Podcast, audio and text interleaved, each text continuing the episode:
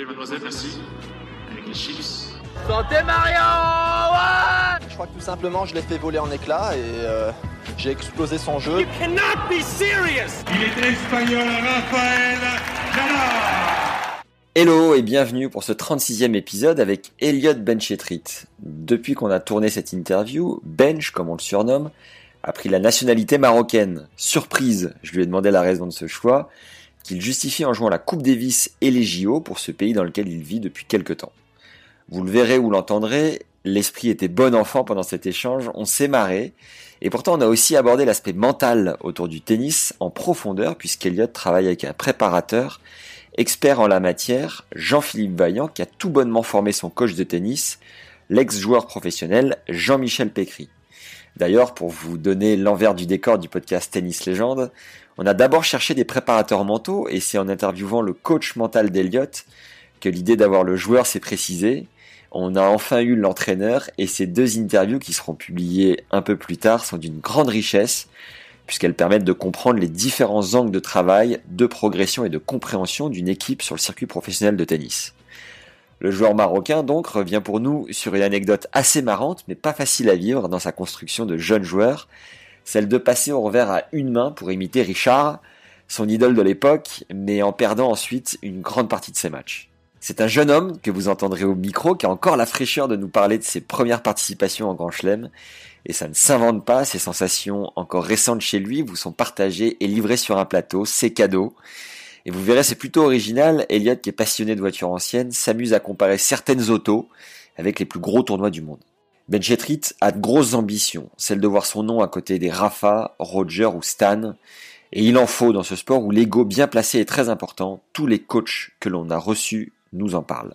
Avant de laisser place à l'entretien, j'ai un service à vous demander. Pour celles et ceux qui ne l'ont pas encore fait, vous devenez vraiment une légende dans notre cœur et nous faites grand plaisir en nous mettant un avis sur le podcast. Ça prend 5 secondes et c'est ce qui permet à la chaîne de déployer ses ailes et d'être connue par un maximum de monde. La bonne nouvelle de tout ça, c'est que ça compte et que ça a un impact parce que c'est en ayant un maximum de monde sur le podcast Tennis Légende qu'on arrive à vous dégoter des invités aussi cool. Maintenant, si vous aussi vous voulez muscler votre mental et arrêter de pousser la balle dès qu'il y a de l'enjeu, j'ai regroupé 7 secrets de préparateurs mentaux passés sur le podcast. C'est gratuit sur le premier lien en description. Place au 36e épisode avec Elliot Benchetrit. Bonne découverte et bonne écoute à tous. Ton surnom, Elliot, c'est ça se prend, c'est Bench? Ouais, Bench. Ok, très bien. Alors Bench, t'es né le 2 octobre 98 à Nice et réside actuellement au Maroc. Tu mesures 1,93 pour 88 kilos, beau bébé. T'as deux frères et une sœur. T'as d'ailleurs commencé le tennis en regardant l'un de tes frères jouer. Vous avez déménagé en famille à Paris dans le but de faire évoluer ta structure d'entraînement. T'avais 10 ans, je crois, à peu près. Ton coup fort est le service, ta surface préférée la terre et ton tournoi de prédilection Wimbledon, le temple du tennis. Tu été 33e mondial junior en parallèle. Euh, été 33e mondial junior et en parallèle, tu as gagné ton premier point ATP à 17 ans, le 21 mars 2016 précisément. Tu pourras nous raconter cet épisode tout à l'heure. Tu as remporté ton premier futur un an après en Tunisie. Tu dis que ton idole est Alex Verev, alors avec lequel tu t'es entraîné plusieurs fois, sauf qu'il a seulement un an de plus que toi. C'est un peu chelou comme idole, non? Ouais, ouais, ouais, c'est c'est un peu spécial. Après, c'est vrai que voilà, c'est que dans sa maturité et tout, il, il est quand même plus proche d'un joueur de 25 ans déjà, euh, voire plus que d'un joueur de, de 23 ans. Euh, donc voilà, après c'est vrai que moi j'essaie de prendre exemple sur des gens euh, qui sont proches, tu vois, par même demi-nord, il a un an de moins que moi, ou même Chapovalov, ou même Félix. On va dire que c'est un peu mes idoles parce que c'est des gens que j'ai côtoyés en junior. Et, euh, et, en fin de compte, bah, ils, sont à leur niveau et, euh, et c'est parce qu'ils ont travaillé d'une certaine manière. Et c'est vrai que j'essaie de m'inspirer un peu d'eux euh, parce que je pense que voilà, il y a, y a, du bon à tirer de chacun. Euh, et c'est pour ça que c'est des idoles, on va dire, même s'ils sont plus jeunes que moi, on va dire. Ça a du sens. Invité à Roland en 2018, tu perds au premier tour contre mon fils en 4-7. T'es sorti des qualifs à l'US en battant au passage la tête de série 1 Travaglia, mais perds aussi en 4 au premier tour contre un joueur très drôle, réputé pour avoir beaucoup d'humour. Ok, je sors. Merci, merci, au revoir. Qualifié pour Roland 2019, tu gagnes ton premier match en Grand Chelem en sortant le Britannique Cameron Norrie avant de tomber contre le Serbe Lajovic.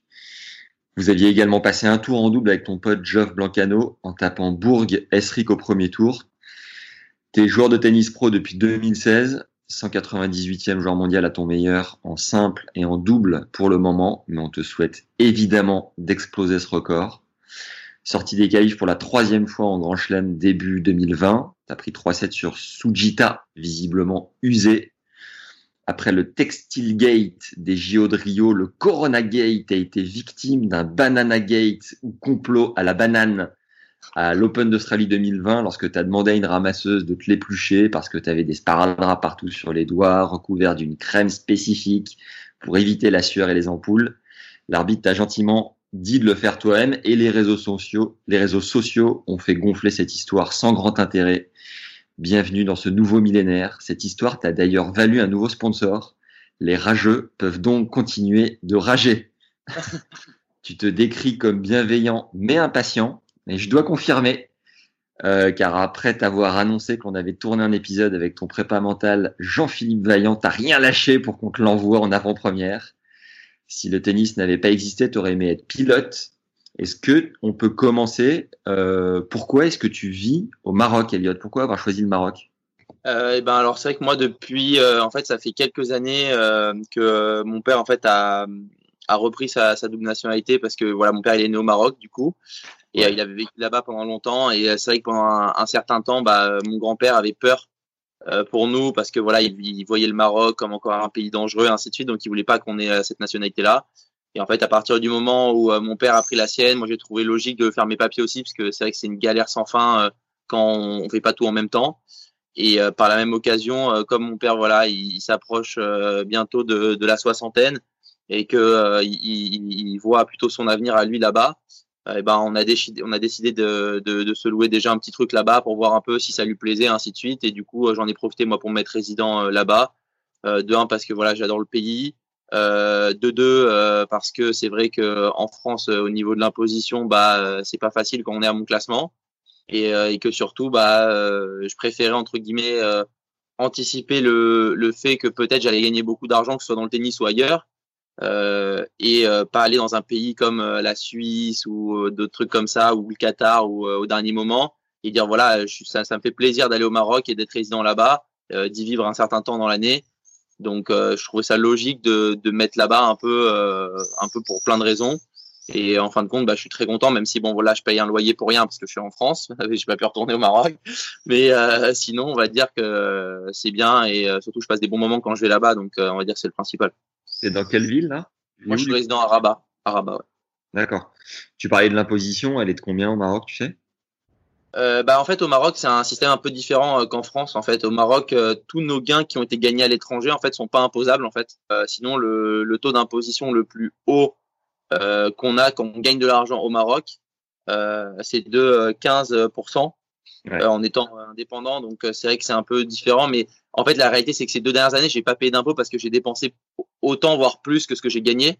Donc, ouais. c'était pas vraiment pour euh, l'imposition le concept, c'était aussi pour que mon père puisse voir un truc et que comme moi, j'avais un passeport du Maroc et qu'on voulait mettre une adresse là-bas, bah, on s'est dit que ça valait le coup de faire les deux en même temps euh, et qu'il ça pouvait avoir des, des avantages euh, financiers. Bah, c'était toujours bon parce qu'à mon classement, euh, c'est vrai que des fois, bah, ça, à 5, 6, 10 000 euros près, bah, ça vaut le coup de payer euh, un peu moins d'impôts. Tu disais, je préfère la Suisse plutôt que, je préfère le Maroc, pardon, plutôt que la Suisse ou le Qatar. Tu penses que Joe ou Gaël se font chier en Suisse? Non, non, c'est pas ça. Non, c'est pas ça. C'est vrai que d'un point de vue, euh, même d'un point de vue entre guillemets euh, justification pour la France et de suite, quand tu, euh, quand t'es entre guillemets, t'as pas un autre passeport que le français, à moins que Gaël ou Joe en ait un, mais à moins quand t'as pas un autre passeport que le français, c'est vrai qu'aller être résident dans un autre pays, c'est vrai que ça demande beaucoup plus de contraintes, alors que quand t'as la nationalité du pays, bah c'est beaucoup plus facile. T'as pas besoin de te justifier entre guillemets, que ce soit auprès des impôts du Maroc ou des impôts de la France. Et euh, c'est vrai que quand on est joueur de tennis, qu'on a des millions de choses à faire, si on peut éviter de se rajouter des problèmes comme ça dans les pattes, c'est un peu plus simple, quoi, tu vois. Donc, euh, donc c'est surtout pour ça. Après, non, je critique pas la Suisse ou le Qatar. Non, c'est juste que pour moi, c'est euh, c'était plus logique, sachant que j'étais, euh, j'avais la nationalité d'aller dans, dans, mon deuxième pays, même si j'aurais pu aller euh, ailleurs en Suisse ou au Qatar et payer zéro. Euh, là, si je gagne de l'argent au Maroc, je paye. je paye quand même un peu des charges, je paye plein de trucs là-bas mais euh, je trouve ça entre guillemets normal qu'il faut, faut bien payer dans un pays, euh, même les gens qui gagnent, qui payent zéro impôt, à part les monégasques, euh, bah voilà, je trouve, je trouve ça entre guillemets normal de payer quand on a la nationalité d'un pays, donc voilà. Bon, maintenant qu'on a parlé oseille, caillasse, euh, fricaille et autres millions de dollars, on va pouvoir passer au tennis. Mais, en tout cas, merci de ta transparence. Millions de dirhams. Pour le moment, ouais. Donc pour re revenir au, démarrage, euh, tu as commencé le tennis en regardant ton frère. Et euh, est-ce que tu te souviens euh, la première fois où tu as pris une raquette, ce que tu as ressenti, pourquoi tu as accroché avec ce sport? Euh, bah alors la première fois que j'ai pris une raquette, je je m'en rappelle pas d'un point de vue souvenir de moi-même, mais par contre c'est vrai qu'il y a des photos qui qui le montrent. Et c'est vrai que ça me fait presque y repenser assez fort. voilà, je me, je me rappelle, c'était au tennis club de Beaulieu. Et c'est vrai que je pense que le tennis club de Beaulieu a, a participé très très fortement au fait que j'aime le tennis et que j'ai envie voilà de, de, de devenir professionnel parce que c'est un cadre incroyable, le club est incroyable, les gens sont géniaux là-bas. Donc c'est vrai que je pense que je me suis vachement bien épanoui dans ce club. Euh, et c'est en partie euh, grâce à ça que j'ai à ce point-là accroché avec le tennis. Donc euh, c'est surtout grâce à l'environnement du, du, tennis club de Beaulieu que je retourne voir quand je suis en France. souvent, en général, je vais les voir tous les ans pour le tournoi junior parce que j'adore voir les, les, nouveaux jeunes qui vont sûrement sortir et ainsi de suite. Et l'ambiance est tellement bonne et que, que c'est un super endroit quoi. Et à 10 ans, du coup, il s'est passé quoi? Ça a été quoi le choix de monter à Paris? Et dans quel but précis? En fait, euh, quand je suis passé au collège, je suis allé au Parc Impérial en fait pendant euh, un, un, trimestre euh, en sport-études. Ouais. C'est où? Au Nicel TC. Ok.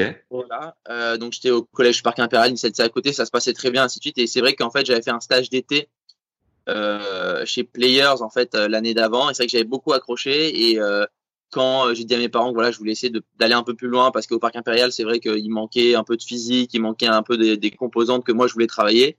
Et ben comme mon père avait avait entre guillemets aussi l'opportunité pour son travail de, de bosser à Paris parce que il bosse pour une société qui est basée à Paris bah on s'est dit voilà on, on, ça nous amène pas trop trop de contraintes. euh, et on peut le faire donc mes parents ils ont fait beaucoup d'efforts parce qu'ils vivaient trois jours à Paris trois jours à Nice mais c'est vrai que pour moi c'était assez facile parce que voilà j'avais ma sœur qui faisait ses études de médecine à Paris donc elle restait avec moi euh, donc euh, en fin de compte c'était que du bonheur d'aller à Paris et surtout j'ai énormément progressé parce que voilà j'ai fait ce que j'avais envie de faire et euh, c'est pour ça aussi que, que j'ai progressé en étant jeune et, euh, et en prenant tout autant du plaisir aussi. Quoi. Players, c'est tenu par qui? C'était où? C'était quoi le concept? Euh, C'est tenu par euh, Franck Lemousse. Euh, avant, quand moi je m'entraînais, c'était au Paris Golf Country Club à Rueil. Ouais. Euh, et maintenant, je crois que c'est aux Pyramides. donc voilà, mais c'est vrai que c'est une académie avec qui j'ai toujours des très bonnes relations. Franck, il est venu me voir jouer à tous mes Roland Garros. Tous les gens de l'académie, quand ils peuvent, viennent me voir jouer à Roland. Et c'est vrai que je garde une très bonne relation avec eux, même avec les coachs de là-bas. Donc euh, c'est vrai que voilà, c'est un peu une famille. Euh, depuis que j'ai 11 ans, j'ai fait mon premier stage chez eux et je suis resté là-bas jusqu'à mes 14 ans. Donc c'est vrai que pendant trois ans, on a vécu un truc de fou. Et c'est vrai que quand je vais à Paris et qu'il y a du tennis, bah, ils sont tout le temps là pour me soutenir. Donc c'est vrai que c'est top. Quoi. Yes. Est-ce que tu peux nous faire ta progression de non classé à numéro? Étape par étape Pas forcément besoin d'avoir les âges, mais euh, non classé euh, 35 par exemple. Et puis c'est un piège ou? Ah non non non, tout le monde s'en souvient. À toi de à toi de jouer le jeu, à toi de faire l'effort. Euh, alors oui, alors je crois que j'ai fait non classé 35. Ah bah tu vois. Parce qu'il n'y avait pas 40 à l'époque. Euh, voilà. Après j'ai fait 30, euh, j'ai fait 35 30. Après j'ai fait 30 15 3. 15-3, après j'ai pris, c'était l'année où il y avait les intermédiaires, j'ai fait 15-3, 15-2 à l'intermédiaire, 15-1 à la fin de l'année. Tu t'envoles. Après, j'ai fait 15-1-15. Oh là, c'était inarrêtable. Voilà. Et, et après, là où il y a, en fait, il y a eu le plus gros tournant, c'est qu'en fait, euh, j'ai une petite anecdote, c'est que, euh, en fait, de 15-3, donc les deux années de 15-3 à 15, en fait, j'ai joué à une main, revers à une main. Euh, et en fait, après, quand je suis, euh, quand je suis, quand je suis monté 15, j'arrivais plus à gagner un match en fin d'année. Donc, en fait, je suis repassé à deux mains et j'ai fait 15-3-6, 3-6-0. D'accord. Euh, j'ai fait deux années à zéro, du coup. Euh, et après, j'ai fait 0, euh, moins 4, euh, moins 4, moins 30. Alors, numéro 100, donc j'étais numéro 100, donc moins 4, numéro 100. Et après, j'ai fait numéro 100, numéro 50, numéro 50, numéro 25, numéro 25, numéro 20 actuellement. Voilà. Et à zéro, il s'est passé quoi quand euh, tu es resté une année?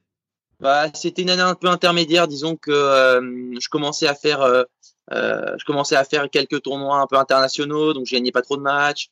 Euh, c'est la, une des rares années où en fait j'ai été blessé pendant deux mois, donc j'ai pas joué.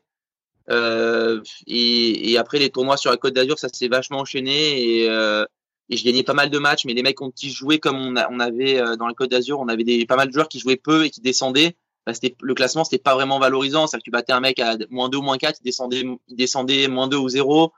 Donc c'est vrai que c'est un peu aussi pour ça. Mais en fin de compte, c'était une super année de transition parce que j'ai pu vraiment stabiliser mon classement et et en fin de compte, bah, l'année où j'ai fait 0 moins 4, j'ai fait une très bonne année, j'ai fait même monter moins 15. Donc c'est vrai que c'était vachement positif en fait de faire cette, cette année-là à 0 parce que même si on pourrait dire oui, c'est arrêté de progresser pendant un an, non, en fait j'ai juste euh, pris la mesure de mon classement ou peut-être j'étais un tout petit peu trop bien classé euh, la première année à 0 tout simplement quoi.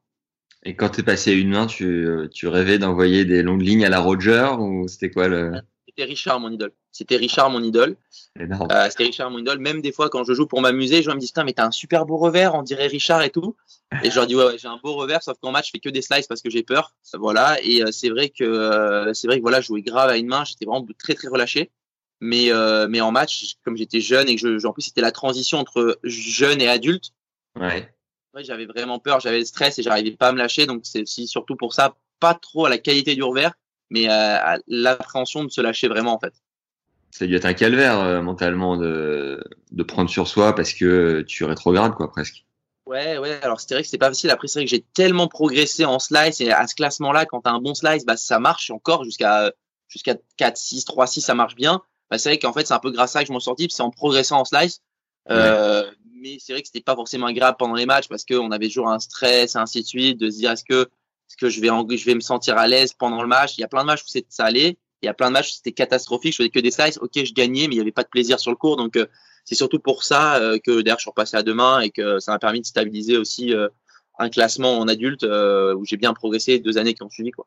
Et aujourd'hui, ton slice est meilleur grâce à ça ou pas forcément? Ouais, ouais, ouais bah, j'ai, disons que quand je fais un slice, j'ai à aucun moment, je me, même quand je vois un joueur à une main, genre Darcy, qui a un slice exceptionnel, euh, à aucun moment je me dis je vais rater un slice parce qu'il a un bon slice. Tu vois, je vais dire ok, j'ai pas le même niveau de slice que lui parce qu'il a un revers à une main, mais je suis mm. capable de tenir un diago en slice, je suis capable de faire des coups d'attaque en slice, de monter en slice, ainsi de suite. Et ça, je pense que si j'avais pas autant fait de slice quand j'étais jeune, j'aurais jamais réussi à le faire aussi bien. Euh, par rapport aux premiers français, enfin aux meilleurs français euh, jeunes, tu te situes où? Bah, pour donner un ordre d'idée, euh, l'année où j'étais, donc l'année où j'étais 3-6, le numéro en français c'était Noé Cliff et euh, Louis Tessa qui étaient euh, respectivement 1-6. Et l'année où je suis monté, donc j'ai fait 3-6-0 et les deux étaient à moins 2. Donc voilà, c'était, j'étais pas loin, mais il y avait quelques joueurs à leur classement et moi j'étais plutôt dans la deuxième, deuxième couteau quoi, tu vois, second couteau on va dire. Euh, T'as joué les quatre grands chelems en junior ou pas? Ouais, j'ai joué les quatre grands chelems en junior avec une anecdote incroyable. Allez balourd ah, mais incroyable, c'est que j'étais dans les qualifs en Australie. Et comme en fait il a plu euh, à la fin du tournoi de double de Traralgon qui est la semaine avant l'Australie, euh, et ben j'étais spécial exempt du double au simple d'un grade 1 à un grand chelem. C'est bon ça. Donc c'était génial, j'ai gagné mon premier tour et donc du coup je jouais les quatre grands chelems, euh, donc c'était vraiment une expérience de dingue. Surtout au classement que j'avais en début d'année, c'était un peu inespéré. J'étais sans pile en début d'année et en fait j'ai j'ai fait euh, l'Australie. après j'ai gagné mon premier junior au Maroc euh, et là, je suis monté 33 et donc après, euh, je suis rentré à, à Roland avec une wildcard parce que la liste était sortie avant. Et après, oui, je suis rentré avec mes points, l'US avec mes points, donc c'était vraiment bien. C'est des tableaux de combien en Grand Chelem Junior? C'est comme en senior ou pas? Non, non, Grand Chelem Junior, c'est 64, je crois, de mémoire. D'accord. Ok, ouais, c'est pour ça qu'en étant 100, tu, tu rentrais pas. Ton meilleur résultat en junior, t'as fait qu'une année ou t'as fait les deux années? Et quel a été ton meilleur résultat? J'ai fait qu'une année en Grand Chelem et mon meilleur résultat c'était passer un tour. Euh, et c'était en Australie et à Roland. Euh, et, en, et en double, j'ai fait mon meilleur résultat euh, en Australie où j'ai fait demi et à l'US où j'ai fait quart. Mais c'est vrai que c'était un moment où putain, il y avait vraiment des très très gros joueurs dans mon junior. Et en fin de compte, bah, déjà passer un tour et battre des joueurs 20, euh, 30 euh, mondiaux juniors, pour moi, à cette époque-là, c'était vraiment des super résultats, surtout avec le stress des grands chelems. Donc, donc je suis vraiment, je suis vraiment déjà content des résultats que j'ai eu en grand chelem au vu de la progression que les autres avaient eu avant moi. Donc, c'était déjà un, un, énorme step. Quoi.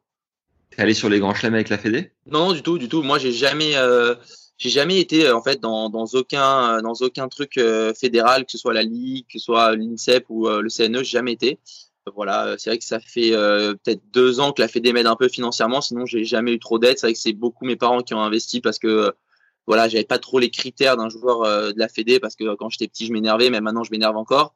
Mais euh, en fin de compte, je pense que voilà, ça, ça peut montrer aussi à pas mal de gens qu'on peut être différent et en étant différent, on peut quand même arriver à faire des choses bien, même si j'espère que je vais encore progresser et que voilà. Mais euh, je pense que voilà, on, peut être différent. C'est qu'il y a plein d'autres joueurs qui ont été très fort jeunes à la Fédé, à la Ligue, et ainsi de suite, bah, qui ont arrêté le tennis à 13, 14, 15 ans. Et je pense que le fait de ne pas avoir surchargé de jouer au tennis quand j'étais trop jeune, bah, ça fait que maintenant, quand je rentre sur un cours, je suis grave motivé et je kiffe. quoi. Donc euh, c'est surtout ça qui, où je suis très très content. quoi. Pas surchargé, ça veut dire que tu t'entraînais moins, tu penses, que ceux à la Fédé ou quoi? Avais un... Non, mais moi déjà, je faisais jusqu'à mes, jusqu'à mes 12-13 ans, je faisais trois sports déjà. Donc, tu quoi? je faisais ski, basket et tennis. Okay. Euh, en basket, j'avais beaucoup de chance parce que ma mère était presque pro de basket, donc j'avais un, un, un, terrain de basket chez moi à mon ancienne maison, donc je jouais tout le temps, donc j'étais grave en avance sur les jeunes de mon âge. Euh, au ski, j'allais au ski tous les week-ends à Isola, donc euh, j'étais beaucoup en avance sur les jeunes de mon âge parce qu'on avait un ami à nous qui était champion de France et je skiais qu'avec lui, donc euh, j'avais grave progressé. Et en fin de compte, le tennis, c'est là où j'étais le moins bon limite. Et quand j'ai dû choisir un sport à 13-14 ans, mes parents m'ont dit bah voilà, t'es moins bon là, si c'est ce que tu veux faire, bah c'est bien parce que au pire tu pourras revenir aux autres, t'as 6 mois, 8 mois d'avance quoi. Donc euh, tu peux tu peux voir et en fin de compte, bah en fait ça m'a grave plu et j'ai jamais voulu refaire les autres sports euh, que je faisais avant. Mais euh, c'est en partie grâce à ça que j'ai gardé de la fraîcheur, je pense que je faisais trois sports jusqu'à vachement tard. Et en fait, j'ai beaucoup progressé même au niveau de, de l'adaptation et tout parce que c'est des sports qui ont aucun rapport en fait. Euh, et donc je suis très très content d'avoir fait ces sports-là tard. Euh, et demain, moi, s'il y a des, des, des parents qui qui écoute ce que je dis, bah, je pense que faire des sports sans vouloir être euh, trop à fond, mais faire un autre sport euh, dans la semaine, son gamin, bah, ça peut te vider un peu la tête et euh, continuer à garder la passion pour vraiment le sport que tu kiffes. Quoi. Bon, même s'il n'y a pas 12 000 parents, j'aurai un jour des enfants et je garderai ce conseil précieusement en mémoire. Elliot, merci. Est-ce que ça, te rendait pas dingue, toi, du coup, quand t'es arrivé sur les grands chelems juniors, de, de voir investir l'argent de tes parents et de voir tous les jeunes euh, un peu gâtés de la Fédé qui, eux, au final, n'ont pas forcément la valeur de, des choses à ce moment-là, tu vois? Bah, En vrai, non, en vrai, j'ai jamais été dans ce raisonnement-là. Moi, j'ai toujours été très, euh, très heureux euh, et très fier que mes parents euh, puissent, euh, en, grâce à leur travail, me payer ça. C'est vrai que mon père, voilà, même encore maintenant, il a plus de 50 ans, il travaille, mais du matin au soir, là, il, il, pour le Covid, il travaille de 8h à 18h du lundi au samedi. Euh, parce que voilà, c'est lui qui fait les analyses de sang à Nice, donc euh, il bosse grave. Donc, euh, en fait, j'ai toujours eu cet exemple de lui qui a, qui a jamais râlé, qui a toujours essayé de se battre pour entre guillemets avoir ce qu'il méritait, tout simplement. parce que voilà, on sait tous que l'argent, ça tombe pas du ciel. Et, et je pense que avoir cette, cette valeur-là dans la vie, c'est quelque chose d'incroyable. Et, et, en fin de compte, grâce à, à, mon père et grâce à l'investissement qu'il a pu faire dans le tennis, bah, j'ai appris peut-être beaucoup plus que simplement avoir appris à jouer au tennis à un niveau professionnel. J'ai appris plein d'autres valeurs euh, que peut-être j'aurais peut-être pas pu apprendre et savourer si ça avait été l'argent de, de, de quelqu'un d'autre, que ce soit de la Fédé ou d'un sponsor qui aurait mis beaucoup d'argent. quoi. Pour ton premier point ATP, tu as 16 ans. Est-ce que tu t'en souviens bien? Est-ce que tu peux... Non, tu as 17 ans, pardon. Est-ce que tu t'en souviens bien? Est-ce que tu peux nous le raconter? Est-ce que ça t'a procuré? Où c'était? Dans quelles conditions? Alors, euh, Je crois que c'était à Mamet. Euh, j'ai joué un Argentin. Ouais. Et je crois que ça a fait 4 et 2 de tête. Euh, je me rappelle plus exactement, mais je crois que ça avait fait 6-4, 6-2. Et euh, c'est vrai que bah, franchement, c'était un des matchs où je me suis dit que j'avais le moins de chances de prendre un point ATP. Je jouais un mec qui était solide, un Argentin, qui perdait jamais trop en qualif, qui passait souvent un tour dans le tableau et tout. Ben, en fin de compte, je suis rentré sur ce match-là avec euh, le plaisir, euh, l'envie de, de, jouer au tennis et de me dire que voilà, de toute façon, il fallait progresser pour, pour arriver maintenant au niveau où je suis. Et là, j'ai le même raisonnement, il faut être dans la progression en permanence. Et en fin de compte, en ayant ce raisonnement-là, bah, j'ai fait un super match et j'ai pris mon premier point ATP. Et, euh, donc, euh, j'étais vachement, vachement fier. Donc, euh, on va dire que j'ai une émotion un peu particulière à la fin du match, mais euh, en fait, c'est plus dans l'état d'esprit où j'ai commencé le match ça m'a marqué que plus l'émotion à la fin. Quoi. Comment tu as vécu du coup cette première année sur les futurs euh, jusqu'à celui que tu as remporté en, un an après en Tunisie? Bah, C'est vrai que c'était une année difficile. Euh, je suis allé beaucoup en Tunisie parce que voilà, euh, on a, on a une partie de notre, notre famille qui est, qui est là-bas, donc j'ai pu avoir quelques wildcards. C'est vrai que c'était une chance incroyable parce que en France, les tournois étaient tellement forts et les wildcards étaient donnés à des joueurs tellement plus forts que c'était compliqué de, de, pouvoir en avoir. Je suis allé peut-être 10 ou 12 fois ou 15 fois là-bas la première année. J'avais encore euh, le fait d'avoir peur un peu de partir loin, ainsi de suite, de devoir encore dépenser de l'argent en plus. Euh, et donc, en fin de compte, le fait de partir pas trop loin, ça me rassurait. Donc, euh, donc le fait que ça me rassure aussi, ça me permet peut-être de relâcher, de dire voilà, je suis à une heure et demie d'avion de Nice, donc euh, je peux jouer à fond, j'ai pas de stress, ça coûte pas une blinde, faire des allers-retours et ainsi de suite. Et donc euh, voilà, j'ai euh, en allant là-bas. Les conditions n'étaient pas faciles, mais en fin de compte, aujourd'hui, euh, je suis encore une fois reconnaissant d'être passé par cette étape-là parce que voilà, au bout d'un an de futur, gagner son premier futur, bah, je trouve que c'est une super progression. Et je souhaite à plein de jeunes qui jouent leur première année de futur, qui dans un an arriveront à, en gagner un, parce que c'est quand même un accomplissement de gagner un futur, gagner un tournoi. Euh, gagner un tournoi, même une catégorie inférieure, c'est des fois même plus dur que faire des bons résultats dans une catégorie du dessus. Euh, moi, je me, le rends, moi, je me rends bien compte maintenant. Gagner un challenger, à mes yeux, c'est même plus dur que de se qualifier en Grand Chelem parce qu'il y a plus de matchs, il y a plus de difficultés. Donc, euh, c'est vrai que j'étais très très heureux à ce moment-là. Et en termes de niveau de jeu, tu te sentais, euh, tu t'es rapidement senti à armes égales, c'est-à-dire sortir des qualifs, faire tableau, passer un tour, deux tours. Pour toi, c'était une progression constante ou il y a un moment donné où tu t'es dit putain, c'est chaud, le niveau est quand même, est quand même bon? En fait, en futur, ce qui était un peu spécial, c'est qu'en fait, les futurs étaient très très forts à l'époque et il y avait vite, tu pouvais vite jouer des mecs 200 euh, en futur. Donc, euh, c'est vrai que ce qui était dur, en fait, ça dépendait vachement du tableau. Moi, j'étais plutôt d'avis d'être vraiment dans une logique de progression. J'avais pas trop le truc de dire ouais, je dois gagner, c'est dur, machin. Non, j'étais à dire ok, est-ce que aujourd'hui, en rentrant sur le cours, t'as progressé? Ou est-ce qu'aujourd'hui, en rentrant sur le cours, bah t'as joué pour gagner, mais t'as pas progressé? Et, euh, et, en fait, c'est ce truc-là un peu qui m'anime. Et en gros, j'essaie au maximum de rentrer sur le cours pour progresser euh, quel que soit le tournoi. Et en fin de compte, bah, quand je gagnais mon premier futur en Tunisie, j'en ai gagné un deuxième euh, pas, pas longtemps après. Donc euh, c'est vrai qu'en fin de compte, c'est dans cette logique-là de progression. Et en fait, j'aurais presque pu en jouer un troisième et en gagner un troisième. Parce qu'en fait, j'étais tellement dans une logique de progression que bah, je jouais plus pour gagner, je jouais pour progresser tous les jours. Et c'est ça qui m'a fait jouer mon meilleur tennis à ce moment-là. Euh, Est-ce que tu pourrais nous partager ta pire galère sur ce circuit euh, où les conditions sont parfois pas forcément évidentes, que ce soit en termes de transport, des trucs de 15 heures ou des surfaces horribles ou euh, voilà. Est-ce que tu Ah te souviens d'un truc en particulier? Ah ouais, ouais, il y a, il y a de toute façon, en termes de galère, il y a, y, a, y a pas plus galère que ça. Ouais. Euh, donc, euh, on va avec mon coach actuel, euh, quand je t'ai joué mes premiers euh, futurs, on se dit, bah voilà, je vais faire le, le tournoi, le CNGT de, de, ah putain, comment il s'appelle, le CNGT sur Moquette, bon, en décembre à Paris, je sais pas, je sais plus comment il s'appelle. Donc, bon, je joue CNGT là, très bien, je perds au premier tour, mais bon, je joue pas trop mal et tout. Et donc, en janvier, il y avait un junior sur Moquette. On dit, bon, on va sur Moquette, c'est un, un choix de prog pour prendre des points et tout. nan. Et on arrive en, en Slovaquie ou en Slovénie, je sais plus quoi, il neigeait. Déjà, pour prendre la voiture, on roulait à 5 km heure sur l'autoroute, alors que tout le monde roulait à fond. Euh, C'était vraiment dangereux, quoi. Euh, et en fait, il y avait les trois cours, une passerelle et l'hôtel. Donc déjà, tu pouvais pas sortir, rien faire, il faisait moins 20 degrés dehors, donc c'était injouable. C'était pas de la moquette, c'était du taraflex. C'était gymnase. Et en gros, il y avait des vitres, mais en fait, il y avait des vitres où en fait, tu pouvais pas mettre deux chaises pour voir le match. C'est-à-dire que mon coach ne pouvait pas voir le match, tu pouvais pas, entre guillemets, m'encourager, rien, rien. Donc en fait, ça, c'était vraiment une des pires expériences parce que voilà, la bouffe était pas bonne, ça coûtait euh, assez cher pour ce que c'était, le, le cours, c'était pas à la surface, il pouvait pas voir le match, tu pouvais pas sortir, faire un peu de physique, tu pouvais rien faire, quoi. Horrible. Donc euh, voilà, ça c'était quand même assez terrible. Tu disais un, un peu avant que mentalement tu pétais pas mal de câbles. Est-ce que tu te souviens de ton plus gros pétage de câbles sur un cours?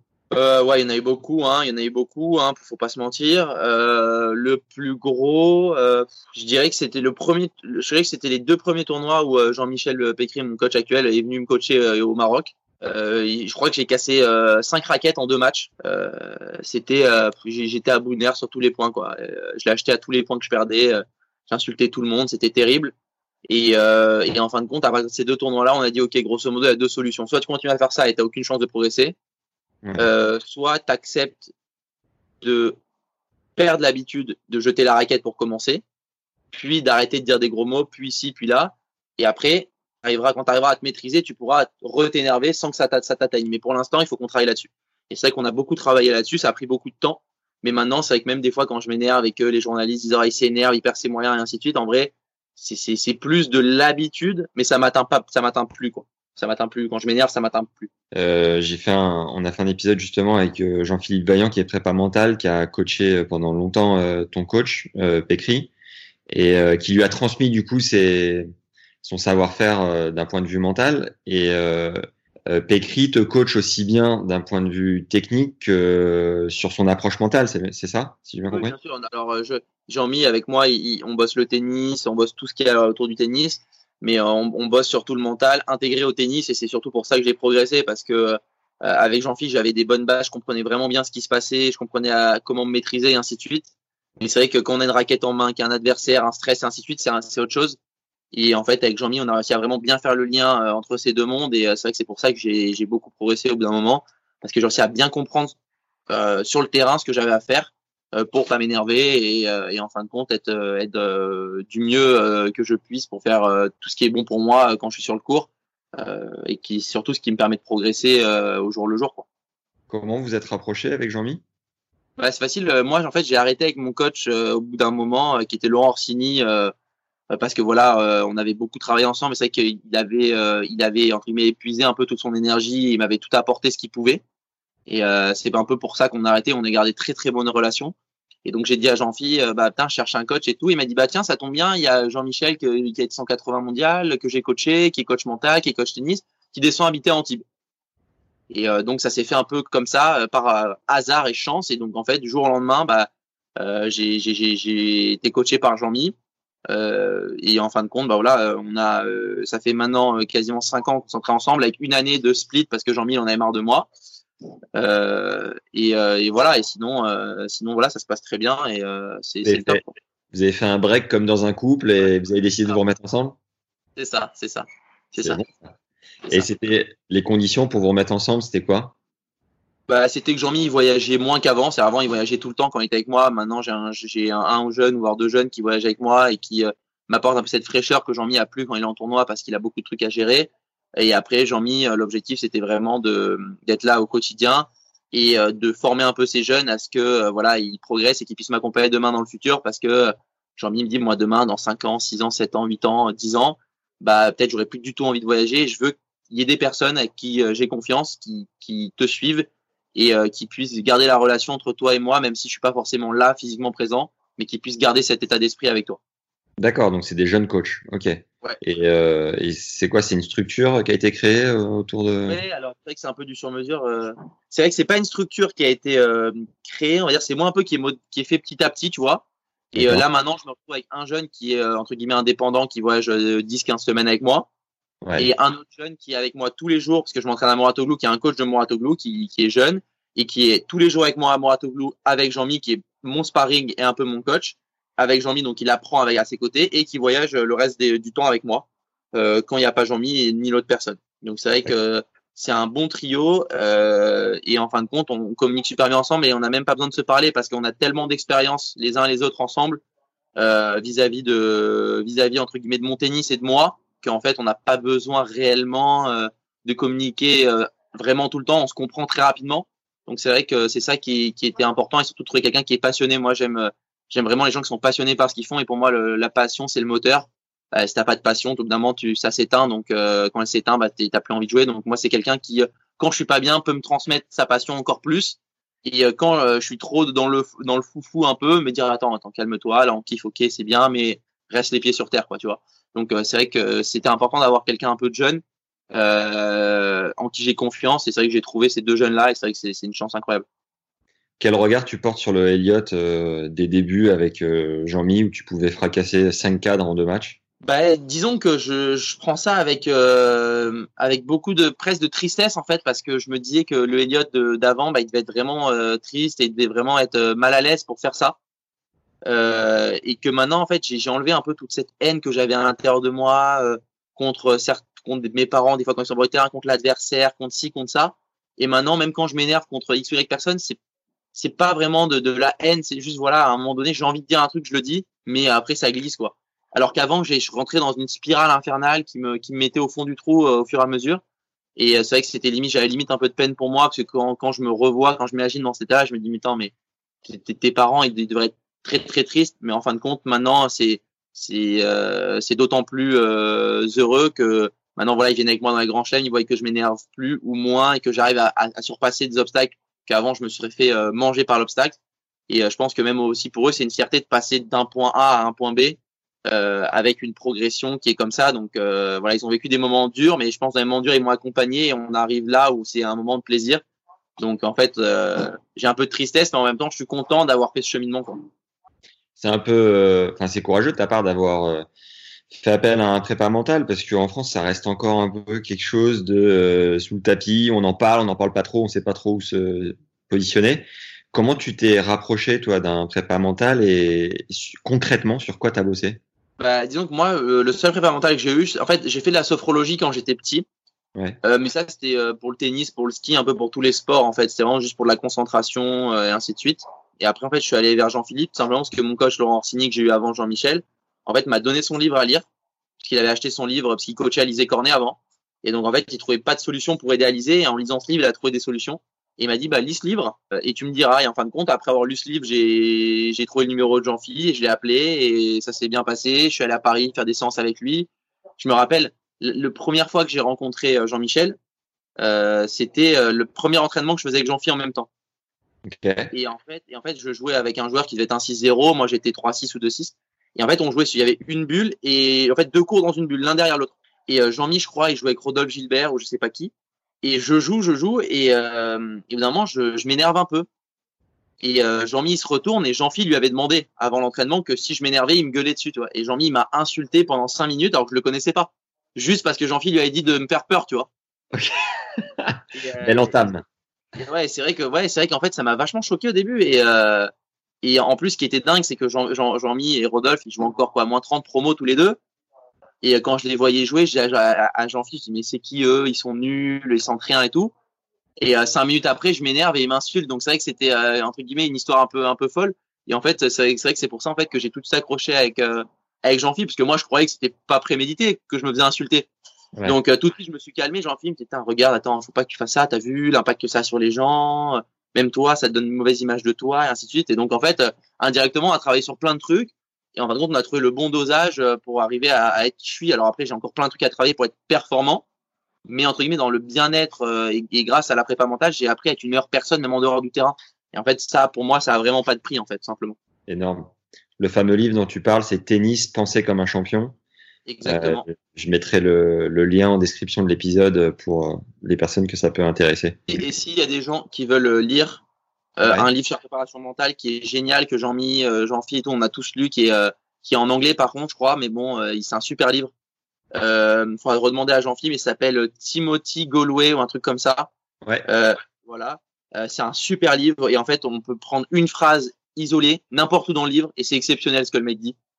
Donc euh, ça c'est aussi un, un livre à lire et euh, moi j'ai lu que quelques extraits avant les matchs quand j'étais vraiment très nerveux et que Jean-Mi m'obligeait à le faire et franchement je suis très heureux d'avoir fait ça parce que bon de un j'ai progressé en anglais et euh, de deux euh, et de deux j'ai appris beaucoup de choses euh, sans forcément avoir un, une vision d'ensemble du livre mais en prenant chaque partie et en me les appropriant à, à moi-même quoi. Bon, là où je t'ai grillé, euh, Elliot, c'est que t'as pas écouté l'épisode que je t'ai envoyé. Non. Foiré. Mais euh, en effet, euh, Jean-Philippe parle de ce livre et euh, bah voilà, je, vous inviterai euh, tout simplement à écouter l'épisode euh, avec euh, qui est à mon avis un premier épisode parce qu'il y a tellement de choses à aborder d'un point de vue mental que c'est un puissant fond. Ce que tu disais, c'est que tu as énormément bossé depuis quelques années, mais que c'est un boulot de tous les jours au final. Tu disais aussi avoir rejoint l'académie Mouratoglou. Est-ce que Patrick t'a apporté des choses de son côté? Euh, bah, disons qu'à Mouratoglou, il y a vraiment une, une très bonne équipe. Moi, c'est vrai que je me sens bien là-bas parce que voilà, c'est une unité. euh, ça paraît ça paraît un peu bizarre, mais t'es un peu à l'américaine. Tout le monde est habillé pareil, la même couleur, c'est propre. euh, les gens ils sont gentils. euh, le coach physique, il a payé pas en retard. C'est comme ça, c'est carré. Tu vois, moi j'aime bien ce truc-là un peu allemand, un peu un peu ricain. Tu vois, avec beaucoup d'encouragement. Moi j'aime bien ces trucs-là. Euh, et c'est vrai que voilà, euh, Patrick m'a m'a apporté beaucoup de choses, mais euh, sans forcément euh, devoir me parler en fait. Euh, c'est vrai que Patrick, il a une énorme capacité avec euh, sa carrure et, euh, et avec ce qu'il dégage de, donner vachement confiance aux joueurs euh, pour qui il vient. Et euh, moi, euh, chaque match qu'il est venu me voir jouer, je me suis senti mais invincible quoi quand il était là. En Australie, deuxième tour quali, je perds 6-0 euh, au deuxième set.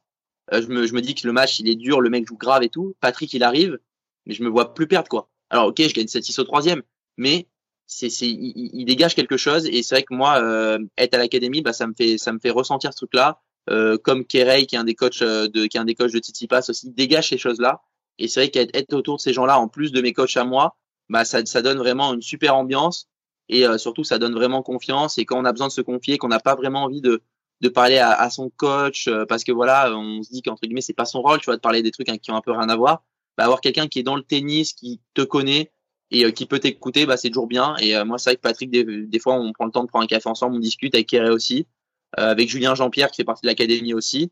Et en fin de compte, bah, voilà, avoir, avoir une oreille attentive et entre guillemets avec un raisonnement différent à chaque fois, bah, ça permet aussi d'avoir une vision globale de ce qui se passe et entre guillemets aussi de pouvoir se remettre en question sur certains petits points qu'on aurait peut-être pas pu ou pas vu ou pas senti avec son coach parce qu'on a des habitudes, on va dire. Yes. Ton coup le plus naturel, Elliot, c'est quoi? C'est lequel? Je dirais que c'est le, service maintenant. Tu disais que c'était ton, ton coup fort. Euh, tu as une moyenne de combien d'ace par match? Je sais pas trop. En fait, euh, depuis peu, depuis peu, j'ai arrêté d'essayer de servir des aces. En fait, euh, j'ai compris qu'au niveau avec les, la vitesse de jeu des cours, à bah, servir un ace, c'était une prise de risque énorme. Et vu ma taille, il vaut mieux privilégier le pourcentage et la zone que vraiment le mettre un ace.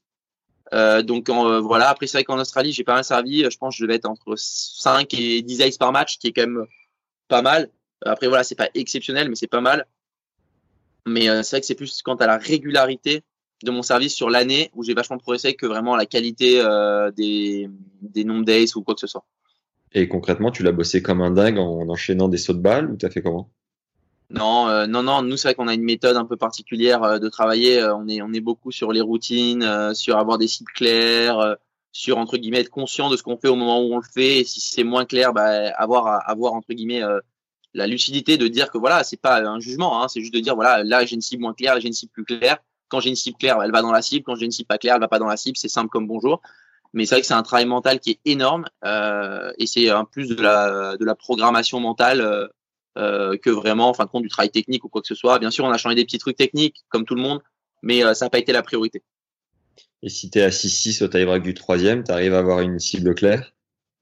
Bah oui, maintenant j'arrive, maintenant j'arrive à une cible claire, c'est l'objectif et, et normalement, normalement avec le travail que j'ai fait, quel que soit le moment dans un match, même si je n'ai pas une cible claire, entre guillemets, consciemment, inconsciemment, j'en ai une, parce que je l'ai tellement travaillé que mon, corps, mon cerveau ne peut plus ne pas avoir de cible avant de servir. Donc euh, c'est vrai que c'est euh, c'est un énorme step euh, que j'essaie même de donner comme conseil aux gamins que je vois et ainsi de suite. Mais en fait, je me rends compte que c'est un travail d'années d'arriver à maîtriser ce truc-là à 200%. Quoi. Du coup, je t'ai demandé ton, coup le plus naturel. Le coup que tu as le plus fait évoluer dans ton jeu, c'est lequel? Je dirais que c'est le, je dirais que c'est le coup droit. Euh, je dirais que c'est le coup droit. Pourquoi? Parce qu'avant, j'avais que un, seule type de frappe en coup droit. Euh, et maintenant, je suis capable de créer de la nuance dans mon coup droit et qu'avant, j'arrivais pas. Et disons qu'en fait, c'est là où, euh, c'est là où j'ai fait le plus évoluer mon jeu. En revers, j'ai pas changé grand chose et juste progressé physiquement, donc j'ai eu un meilleur revers. Mais en coup droit, c'est que j'ai été capable de, de faire évoluer, surtout dans la manière dont je tapais mon coup. Euh, et pas être dans un genre de rythme continu où le mec s'habitue, tu vois. Euh, capable de faire des changements de rythme tout en ayant entre guillemets euh, la même impression en face. C'est-à-dire que le mec sait pas si je vais envoyer une latte à plat ou lifter ou quoi que ce soit. Et en fait, c'est un travail qui m'a pris beaucoup de temps parce qu'il faut trouver des nuances et les nuances, on sait que c'est le plus dur à, à, sentir en fin de compte parce que c'est très très fin. Et c'est là où je suis le, plus heureux en maintenant, on va dire. Hein, c'est par rapport à la nuance de mon coup droit. Elliot Benchetrit, 50 nuances de coup droit. Magnifique. Physiquement, tu te situes où euh, T'es un t'es un malade mental de la préparation physique, t'es un boucher ou au contraire t'es assez light euh, là-dessus? Non, non. Euh, disons que je suis pas. Euh, en fait, moi je suis pas light, mais j'estime que pour atteindre un haut niveau de performance, il faut faire des trucs qui nous font plaisir au bout d'un moment. moi, c'est que j'ai été pendant 8 ans avec Fred Descamps comme préparateur physique, qui m'a donné le goût de l'effort, qui m'a donné le goût de viens, on se lève à 4 heures du matin, on va courir, tu vois, des trucs comme ça. Un peu militaire quoi. Et c'est vrai que j'ai beaucoup aimé. Et maintenant euh, maintenant quand je me lève à 6h30 du matin naturellement ou 7h et que ma copine elle dort bah franchement 99% euh, du temps je me dis bah bah va courir une petite demi-heure 40 minutes. Tu vois ça paye pas de mine mais ça plus ça plus ça bah ça fait que en fin de compte tu t'en rends pas compte mais tu progresses. Et en fin de compte moi j'ai jamais réellement eu l'impression de bosser ultra dur physiquement euh, jusqu'à entre guillemets la période foncière que j'ai fait à l'académie cette année où j'ai même beaucoup plus travaillé sur ma souplesse mes renforcements plutôt que vraiment le, le fait d'être un boucher euh, et en gros, pour moi, la préparation physique, ça se passe beaucoup sur le terrain. Voilà, on voit Rafa. Rafa, il s'entraîne 4-5 heures par jour sur le terrain. Il fait de, en sorte de pas se blesser. Et voilà. Euh, donc moi, je, je, prends plutôt exemple sur Rafa pour ça. Euh, parce que voilà, nous, ce qu'on joue, c'est on joue des matchs de tennis sur un cours et on fait pas euh, des intermittents sur un tapis sans balle, sans, sans réflexe, sans contre-pied, sans truc comme ça. Donc la préparation physique, ça a une place énorme, je pense, mais je pense que je suis encore très loin de mon, mon niveau et je pense que, en fin de compte, chaque joueur peut euh, progresser physiquement parce que le corps en fait n'a pas de limite, il a de limite que ce qu'on se fixe nous. Euh, et, euh, et, en fin de compte, je pense que je peux encore beaucoup progresser. C'est pour ça que j'ai encore une marge de progression énorme parce que mon tennis est assez en place. Mais pour pouvoir tenir ce que j'ai en place actuellement sur 2, 3, 4, 5, 6 heures de match, 2, 3, 4, 5, 6 jours de suite, bah, faut que je progresse encore physiquement. Et en fin de compte, bah, c'est une bonne nouvelle, j'ai envie de dire. Pour revenir au circuit, comment tu as fait la jointure entre les futurs et les chals et euh, qu'est-ce que tu as ressenti en basculant euh, d'une catégorie à l'autre? Bah, nous, avec Jean-Michel, on avait fait le choix que dès que j'étais aux alentours de 500, je jouais des chals en qualif. Et donc, en fait, j'ai joué les deux tout, tout, très rapidement. En fait, absolument, j'ai gagné mes premiers futurs, j'ai vite joué les deux. Et, euh, et à partir du moment où j'ai dit de jouer les deux, et ben, ce qui s'est passé, bah, c'est que euh, j'ai, je savais plus, j'étais en futur en chal. Euh, voilà, je jouais un match et en fin de compte, euh, je suis de plus en plus j'étais en chal, en plus je voyais que les conditions étaient meilleures, les hôtels étaient meilleurs, ça me donnait envie d'aller là. Et ben je me suis battu pour aller là. C'est comme en ce moment, voilà, à mon classement, on pourrait dire ouais pourquoi il joue des qualifs d'ATP, ça sert à rien. Bah si c'est pour goûter à ce truc-là et pour me donner envie et la force de me battre pour aller là. Et, euh, et en fin de compte, c'est ça a toujours été notre raisonnement. Si tu rentres facilement dans un chal, va jouer un ATP si tu rentres dans un qualif d'un ATP. C'est ça le raisonnement. Tu sens clairement que ça te fait gagner en ambition de de tout de suite te, te, mettre un peu dans le dur sur des qualifs de, de Grand Prix et que ça, te, ça c'est une bonne carotte, hein, c'est un boost en termes de motivation. Comment tu bah, bien sûr, bien sûr, c'est évident. De un, financièrement, il n'y a pas, il y a pas photo. Deuxièmement, les conditions pas photo. Et troisièmement, à partir du moment où tu te qualifies, tu as passé un tour, tu es dans un environnement avec les meilleurs joueurs du monde, il y a des top 10, il y a des top 20, tu vois comment ils bossent, tu vois comment ils sont, tu peux discuter avec eux, tu peux leur poser des questions. Euh, tu, tu, tu, tu peux voilà apprendre à être ami à certains d'entre eux, créer des relations, créer des liens humains euh, avec des gens qui sont entre guillemets à un très très haut niveau de performance et qui peuvent t'inspirer. Euh, moi, c'est vrai que voilà, j'ai tapé une fois la balle avec Stan euh, avant Marseille. Euh, il, franchement, je, je, à chaque fois que je rentre sur le cours, je, je, me dis mais il est monstrueux. Il faut devenir monstrueux comme lui. T'as pas le choix si tu veux être euh, fort. T'as pas le choix. Donc euh, voilà. Et, et, moi, ce truc-là, ça me motive tous les jours. Euh, et, et, en fin de compte, être près de ces gens-là, bah, ça me donne envie d'être près de ces gens-là, pas parce que je me suis qualifié, mais parce que demain, bah, il y aura mon nom marqué au, au classement de 11e mondial et que Stan sera peut-être 10, tu vois. Et c'est ça mon objectif, tu vois, c'est d'avoir mon nom à côté du nom de ces gens-là et pas parce que voilà, euh, tu es dans un tableau et que tu as une wildcard. Non, parce que tu l'as gagné, tu vois. Moi, à, à l'US, franchement, euh, il y a plein de journalistes qui m'ont dit oui, euh, tu as été stressé quand tu as vu que tu pouvais jouer euh, Roger euh, au deuxième tour, si tu jouais Zumo et ainsi de suite. J'ai dit, mais vous savez, une ligne dans un tableau, c'est très loin. Alors que quand j'étais au dernier tour qualif, Roger, il y avait marqué qualifié à côté. Moi, je voyais mon nom à côté de Roger déjà. Et c'est pour ça que je me suis battu comme un rat. Et, et c'est pour ça aussi que j'ai eu le, le peut-être le step up en plus qui m'a permis de gagner ce dernier tour qualif où j'étais mal embarqué au troisième et ainsi de suite. Donc c'est vrai que c'est cette motivation là qui me qui me qui me qui me donne la flamme et qui me fait encore plus euh, aimer ce que je fais quoi. Et pourquoi tu dis que Stan c'est un monstre? Oh bah parce que Stan c'est un monstre. Là, on s'est entraîné deux heures et demie. Euh, moi quand je buvais, il faisait du panier. Euh, il buvait deux gouttes d'eau et on repartait. Donc euh, c'est un monstre. C'est bon ça, la machine pour le faire dans l'ordre, donc tu nous as parlé de l'US, mais euh, tiens d'ailleurs, je vais commencer par ça. Tu dis que ton tournoi préféré, c'est WIM, alors que 99,9% des, des Français, euh, bon, peut-être pas 99, mais ça reste Roland, en bon chauvin que nous sommes. Pourquoi Wimbledon, du coup?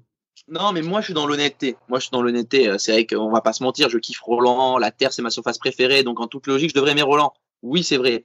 Moi, ce que je, je, je parle avec euh, le rêve d'un enfant de 10-12 ans que je, que je suis encore en partie de moi. Et mon rêve, c'est Wimbledon. C'est mon rêve. Moi, j'y suis allé quand j'avais 11-12 ans. Euh, voilà, j'ai été invité par Pauline Parmentier parce que mon coach la connaissait. Euh, j'ai vécu le, le, plus beau jour de ma vie, une journée à Wimbledon avec mon père. Euh, C'était les, les, premières journées, le cours ils sont beaux, c'est un truc de malade quoi.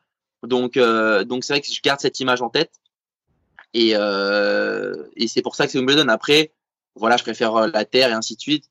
Euh, moi, franchement, en fait, j'ai vraiment, je me dis pas, ah, je vais dans ce grand chelem là, j'aime moyen. Non, chaque grand chelem a son truc, et moi, j'essaie de profiter de chaque point positif de chaque grand chelem. Et c'est pour ça qu'en fin de compte, bah, quelles que soient un peu les conditions, quels que soient les trucs, je me remets dans mon état d'esprit, je suis en grand chelem.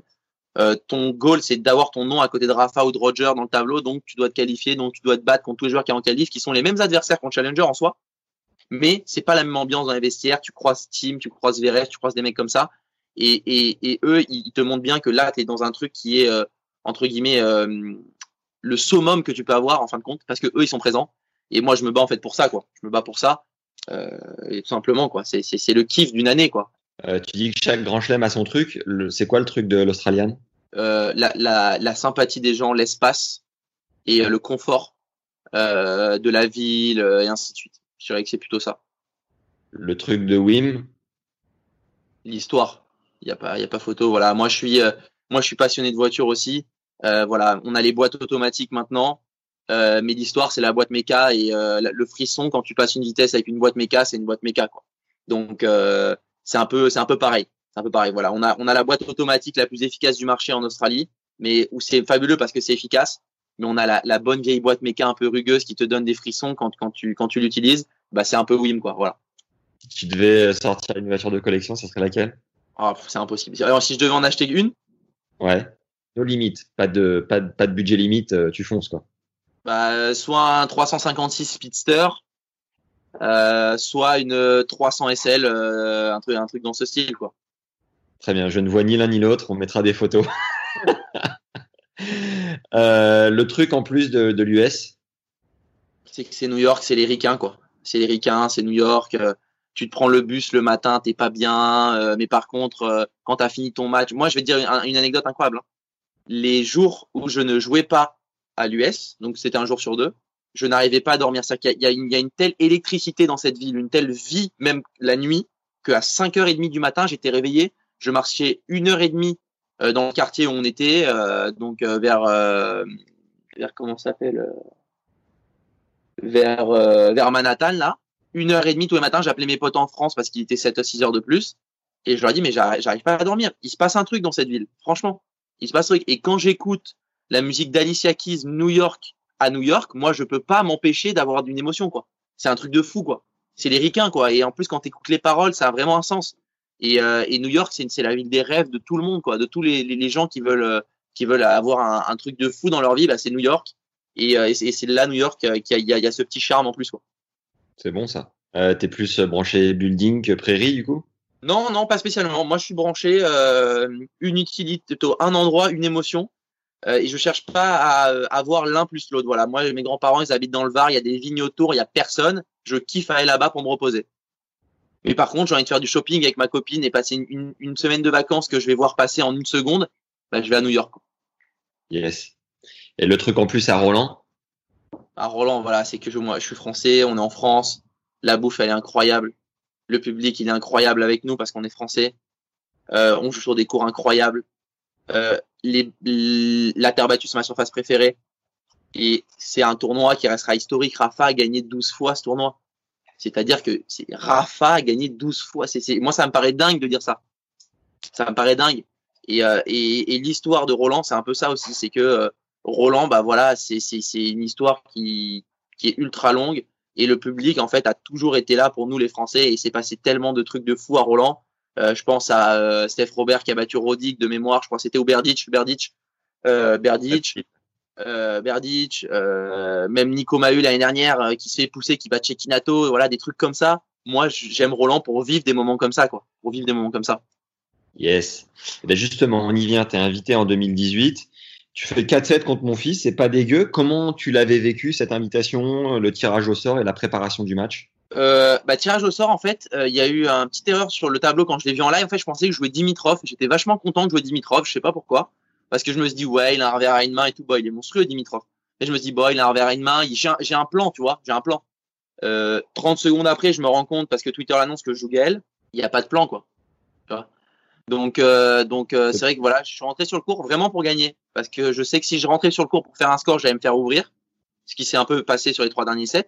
Mais je suis rentré sur le cours pour gagner. Et le truc le plus fou, c'est que quand j'ai gagné le premier, normalement, qu'est-ce que tu te dirais, toi, si tu gagnes le premier sur mon fils contre, euh, sur le Langlaine Première fois que tu joues un grand chelem. Je me dirais, ben, il reste 4 heures de jeu. Ben, moi, je me suis dit, putain, c'est encore très long. Ouais. Et, euh, et je pense que euh, je me suis donné à fond, j'ai kiffé le moment. euh, voilà, avec Gaël, on a partagé un moment. Et euh, je suis très heureux de l'avoir vécu. Ça m'a donné beaucoup, beaucoup d'expérience pour euh, le Roland d'après, euh, où j'ai su gérer beaucoup d'émotions qui étaient similaires à ce Roland-là, mais sans un peu flancher. Quoi. Donc, alors attends, pour revenir à 2018, tu gagnes le premier et derrière, tu te fais un peu découper, c'est ça? Bah, en fait, c'était un peu bizarre parce qu'en chaque, à chaque début de set, Gaël, il jouait un peu moins bien. J'avais des occasions, balles de break à tous les sets, les trois d'après. Et à chaque fois, ça faisait un 0, 2, 0, 3, 0, 4, 0. Je recommençais à jouer 4-1, balle de 4-2, hop, 6-1. Et en fait, ça s'est un peu passé comme ça. Et, et je trouvais que le score reflétait pas trop le match. Euh, j'ai revu le match plein de fois, hein, mais ça reflétait pas trop le match et j'ai trouvé ça un peu dur en fait. Donc euh, voilà, bah, j'ai vécu un moment incroyable, mais euh, en fin de compte, je suis vraiment quand les gens m'ont dit ouais c'est cool et tout, moi j'étais vraiment un peu triste parce que je pense que j'avais encore euh, un petit, une petite carte à jouer en plus et euh, j'ai pas pu vraiment exploiter à 5000% ce que j'aurais pu faire ce jour-là. Malgré voilà que c'était honorable, hein, mais avec moi-même, j'aurais aimé me voir faire plus. Voilà. Derrière, tu es sorti des qualifs à l'US, à Roland l'année d'après et à l'Australian début 2020. Est-ce que tu penses que tu n'as pas forcément eu de wildcard parce que tu n'as jamais été à... Bon, là, tu disais que tu avais une petite bourse de la Fédé, mais euh, tu penses que tu n'as pas eu de wildcard parce que tu n'as pas forcément été dans le giron fédéral ou rien à voir? Euh, non, moi je pense qu'il y a des gens qui ont mérité des wildcards à des moments euh, et qu'ils les ont eu. Voilà, l'US, il y en a qu'une, l'Australie, il y en a qu'une, Roland, il y en a plusieurs. Mais bon, Roland, en fin de compte, moi j'avais envie de jouer les qualifs. j'avais envie de jouer les qualifs, j'avais envie de voir ce que c'était en fait. Et moi, je suis, je suis commencé mon rang en disant Elliot, ton objectif, c'est pas de te qualifier, c'est de faire qualifier troisième tour. C'était l'objectif, c'était mon objectif à moi. Et en fin de compte, j'étais qu'à un match d'y arriver. Alors j'étais un peu rôti parce que j'ai joué le double. Je pensais pas que j'allais aller aussi loin ça, donc j'ai joué le double et ainsi de suite. Mais en fin de compte, je suis très heureux du parcours et il euh, n'y a aucun rapport avec la Fédé. Je pense que tout simplement, il y avait des gens qui méritaient plus à ce moment-là, qui ont fait leur preuve en plus en ayant les wildcards, donc euh, c'est d'autant mieux. Hein. Euh, pour euh, suivre la chronologie, derrière à, à l'US, tu sors des qualifs en sortant la tête de série 1 et tu perds au premier tour. Comment tu l'avais vécu ce premier US ben, C'était un truc de malade, c'est un truc de malade. déjà, le premier, premier tour qualif, je suis pas loin. Je suis pas loin de, de, couler. Je suis à deux points de perte parce qu'en fait, je perds 1-7, 15-40 euh, contre Travaglia qui était 85e mondial, qui était en qualif, c'était un peu bizarre. Euh, voilà, euh, bon, je, je, savais avant le tournoi hein, que, que j'allais jouer un, un, gros joueur au premier tour, je le sentais un peu. Mais voilà, mais en fin de compte, j'ai réussi à m'en sortir et en fin de compte, c'est toujours un peu pareil. Euh, l'événement en fait a pris le dessus sur euh, ma fatigue un peu mentale et physique un peu de fin d'année parce que j'en chie un peu à ce moment-là et c'est vrai qu'en fin de compte bah, euh, j'ai réussi à trouver les ressources et malgré le premier tour où j'étais vraiment rôti bah, en fin de compte pour moi me qualifier à ce moment-là c'était déjà une super perf franchement vu mon jeune âge j'ai réussi à me qualifier trois fois en Grand Chelem sur trois qualifs je trouve ça vraiment génial après, voilà, il y a y a beaucoup de gens qui ont cru après Roland que c'était de la chance de m'être qualifié. Beaucoup de gens qui ont cru que c'était encore de la chance à l'US. Et bon, malheureusement, je pense que à l'Australie, j'ai prouvé, malgré que je jouais pas incroyable, que euh, j'avais les ressources pour me qualifier trois fois en Grand Chelem et que c'était pas de la chance tout simplement quoi. À Roland justement, ouais, en 2019, tu gagnes ton premier match en, en tableau final de Grand Chelem contre Cameron Norrie. Est-ce que tu peux nous le faire vivre un peu? Comment ça s'est passé? Bah, c'était un truc de fou. C'était un truc de fou. Euh... En fait, je suis rentré sur le terrain. En fait, Cameron Norrie, je l'avais vu jouer à, à Nouméa une fois il y a deux ou trois ans quand il était genre 110. Et, et, je, et je sais pas, j'avais souvenir avec mon coach, on avait regardé, on a dit putain, mais lui, si tu le joues, tu vois, il joue très bien, mais que dans cette phase de jeu là. Dès que tu l'amènes comme ça, il, il, il, il, a du mal, tu vois. Ouais. Et en fait, cette phase de jeu là, c'est la phase de jeu que j'ai exploité pendant tout le match. Euh, et sur terre, ça a encore mieux marché et j'ai fait un super match. Donc euh, c'est vrai que c'est vrai que voilà, quand tu rentres sur le terrain avec de la détermination et de l'envie, bah ça marche toujours mieux que si t'en as pas quoi. Est-ce que c'est ton plus gros frisson sur un cours en termes d'ambiance? Non, je dirais quand même que le. J'essaie de faire tenir le téléphone, là, c'est assez chaud. Non, c'est bon, c'est bon, c'est bon. Il est calé là. Je, je, il faut vraiment, faut pas que je te montre parce que c'est, c'est vraiment un truc du bled. Euh, donc euh, non, mais euh, non, je dirais que mon plus gros frisson c'était le dernier tour qualif contre Enzo euh, à Roland parce que euh, parce que voilà quoi, franco-français. On a tous les deux battu des gros mecs avant. Euh, on se joue, je perds 1-7. Il y a 4-2 au, au tie-break du second pour lui. C'est-à-dire que voilà quoi, c'est tendu. Les commentaires d'Eurosport à ce moment-là disent mais il fait que parler, il va jamais s'en sortir, il va perdre, c'est dommage. Et en fin de compte, bah, j'ai su trouver l'audace d'y aller et en fin de compte j'ai gagné. Donc c'est vrai que c'était une émotion de dingue. Je me, rappelle encore, j'ai fait un, un ace sur deuxième au bout d'un moment et euh, j'ai regardé un de mes meilleurs amis qui était là et franchement ce, mon pote quand, quand, il m'a regardé franchement on s'est regardé on s'est dit mais c'est bon c'est je peux plus perdre c'est plus possible. C'est plus possible quoi. Il y avait genre 2-1 ou 3-1 au troisième pour moi. Et euh, on s'est regardé et c'est un ami d'enfance et il m'a regardé on s'est dit mais c'est plus possible quoi. C'est plus possible quoi. Et donc euh, c'est vrai qu'il y a des gens comme ça qui ont été là au bout d'un moment. Et, euh, en fin de compte ils m'ont fait me sentir un peu invincible on va dire. Et pour te dire c'est même lui qui est venu avec moi dans un tournoi ATP au bout d'un moment parce que mes coachs ils étaient ils étaient pas là parce qu'ils avaient des trucs perso à régler et il est venu avec moi en Autriche, euh, à Kitzbühel. Et euh, pour te dire, à la fin du match, je perds au dernier tour, au deuxième tour qualif. Et il m'a serré dans les bras, il, pleurait quoi. C'est-à-dire qu'il a vécu le truc, il me dit putain mais t'as fait ton mieux, putain c'est dommage, putain tu t'es battu tout c'était bien et ça t'as pas eu de chance et tout tu vois et en fin de compte c'est des gens comme ça qui, qui font des fois bah ça, ça change un peu euh, ça change un peu ton expérience sur un match important tu peux te, te prendre leur énergie tu vois dans, dans, dans leur regard et, euh, et c'est vrai que c'est pour ça que moi j'aime tout le temps inviter beaucoup de monde quand je joue parce que voilà, c'est une famille, c'est partager un moment. Et, euh, et à Roland, c'est vrai que les gens ils m'aiment pas trop parce qu'à chaque fois je leur dis euh, bon j'ai le droit à combien de places? 12 bah voilà il m'en faut 15 euh, tu vois je suis un peu comme ça donc donc voilà mais c'est vrai que c'était la plus grosse émotion que j'ai eue sur un cours je pense. Énorme. Jean-Phi Vaillant pour reparler rapidement de lui dans son dans son approche dit que il est hyper important de s'engager de, de, vraiment aller chercher les, les points, de Ouais. d'aller d'aller provoquer. Est-ce que euh, c'est quelque chose auquel tu penses constamment? Comment tu gères ce, ce genre de d'émotions Ah bah moi je suis devenu un peu un robot. Si je si je m'engage pas, en fait, je mérite pas de gagner le point. Ok. Donc grosso modo, il faut de l'engagement partout. Alors ça veut pas dire mettre que des lattes et jouer comme Soderling, hein, euh, qu'on se comprenne bien, mais ça veut dire mettre de l'investissement personnel sur chaque frappe. Et il s'avère que ça m'a permis de sauver plein de matchs où mon adversaire a arrêté de, de, de mettre de l'investissement et moi j'ai continué à en mettre. Et c'est ce qui a fait que ça a tourné. Donc en fin de compte, bah, je peux pas, euh, je peux pas, je peux pas le contredire, c'est la vérité. hein. Au deuxième tour contre euh, la Jovic, tu le Serbe, il s'est passé quoi? Bah, j'étais quand même j'étais j'étais quand même bien entamé mentalement physiquement même peut-être plus mentalement que physiquement parce que physiquement j'avais bien récupéré mais mentalement j'étais un peu fatigué j'étais j'ai joué le double euh, la veille c'était pas facile et, euh, et c'est vrai qu'en fin de compte bah, j'étais tellement près de mon objectif que euh, voilà je me suis euh, je me suis un peu tendu aussi sur le match. Mais euh, c'est un joueur incroyable avec des qualités tennistiques incroyables et franchement il m'a énormément surpris pendant tout le match. Tu as le même classement aujourd'hui en simple et en double. Tu as toujours joué euh, autant l'un que l'autre, le simple et le double? Euh, bah, en vrai, le double, là, ça fait depuis les challengers, je joue beaucoup moins. Mais oui, j'ai quand même pas mal joué euh, parce que j'aimais ça, j'aimais faire des matchs. J'aimais surtout prendre la dimension du niveau. Quand je jouais un niveau au-dessus, si je pouvais jouer le double, c'était bien parce que ça prenait, je prenais la dimension des adversaires, des, du stress, des, des conditions de jeu et ainsi de suite. Euh, donc voilà, j'ai toujours essayé de jouer, de jouer les deux parce que j'aime bien et, euh, et qu'après aussi, euh, bah voilà, quand on a une passion, le tennis, moi je dis, je suis passionné de simple, double, triple, quadruple, on invente une règle, ce que tu veux, moi je joue quoi, ça me fait plaisir. C'est bon ça. Et Bourg-Guesric, ça raconte quoi? Bah c'était putain, c'était un match c'était un match stressant parce qu'on devait jouer sur un annexe, on se retrouve sur le 1 comme ça, j'ai pas tapé une fois dessus dans toute ma vie. J'étais grave stressé, Euh, Geoff c'est là où il, a gagné Roland Junior, donc il avait une petite émotion en rentrant sur le court. Euh, donc c'était c'était assez spécial, mais en fin de compte bah voilà, on a on a fait on a fait un double solide, euh, voilà, on n'a pas bien commencé mais on a bien fini, c'est le plus important, j'ai envie de dire. Après le double, voilà, ça joue tellement à peu de détails que euh, voilà, peu de choses que tu peux rater une balle de ça, plus une lettre, plus un noad et voilà, bon là même s'il n'y avait pas le noad, mais c'était une belle expérience de vivre ça avec Geoff parce que voilà, on a vécu plein de trucs en double ensemble, qui sont en Coupe d'Europe, à l'US et tout.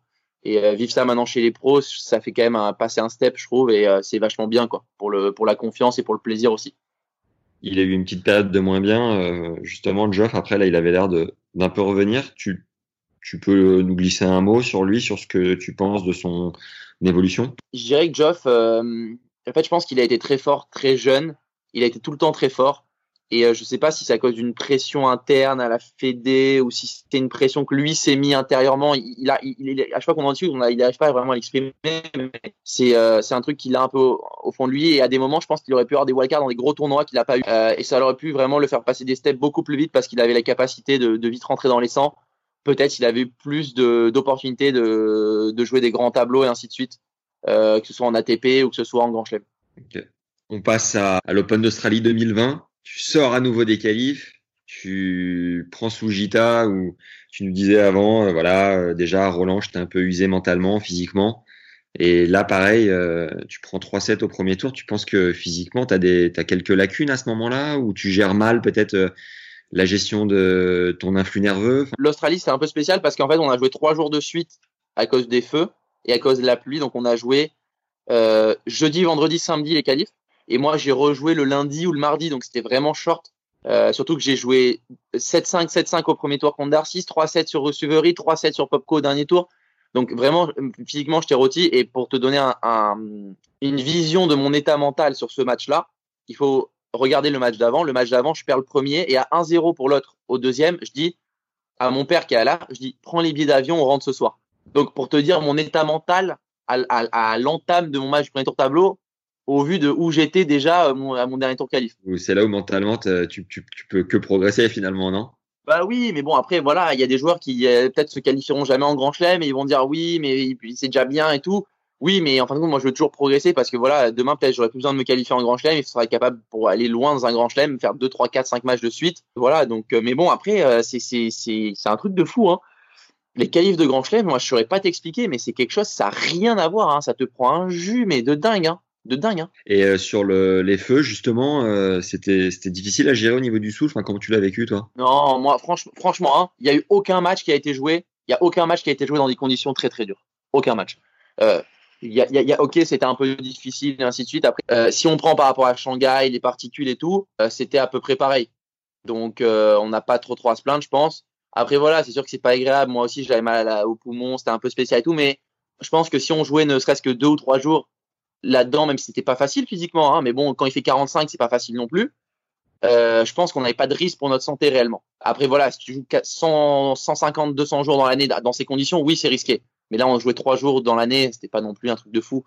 Donc, euh, donc moi, j'étais pas trop inquiet. C'est vrai que j'ai de la chance que mon père, il était là, il est médecin, donc euh, il m'a rassuré, donc euh, ça allait quoi. Est-ce que tu peux nous toucher un mot de cette histoire de banane? Non, mais bon, comme j'ai, comme, comme je l'ai déjà dit beaucoup de fois, euh, entre guillemets, avec euh, la jeunesse, j'ai dit ce que je, qui était la vérité. Hein. Euh, oui, euh, j'avais ci, j'avais ça. Euh, la vérité, si je veux entre guillemets progresser et apprendre des grands, j'ai juste à dire voilà, je le referai plus. Euh, parce que voilà, il faut pas faire ça parce que voilà, c'est pas forcément bien, ça donne pas une belle image, même si à ce moment-là j'en avais besoin.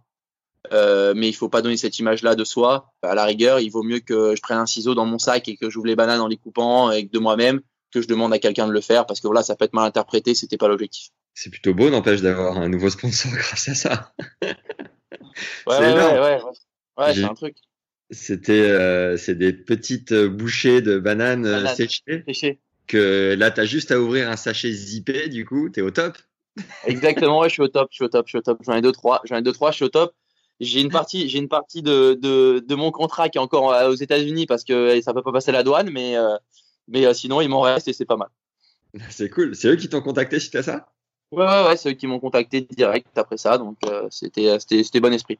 Est-ce que tu aurais une anecdote vécue avec euh, Roger, Rafa ou Joko en dehors des cours? En dehors des cours euh, avec euh, Roger avant de jouer Lajovic. Non, mais alors je vais te raconter l'anecdote la plus incroyable que j'ai avec Roger.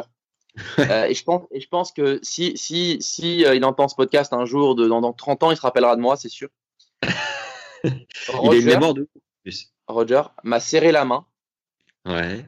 tous les jours pendant les qualifs des trois grands chelems où je me suis qualifié. Pause. Rien à dire. Y a rien à dire, voilà, c'est, tu vois, j'ai- je l'ai pris, je l'ai pris, tac, c'est posé là, là, et c'est bon, on touche. Tu t'es- coupé la main, t'as fait quelque chose? Ah, là, j'ai pris, j'ai pris le temps, tac, hop, ici, là, c'est bloqué, c'est que c'est là, hop, c'est bon, c'est posé.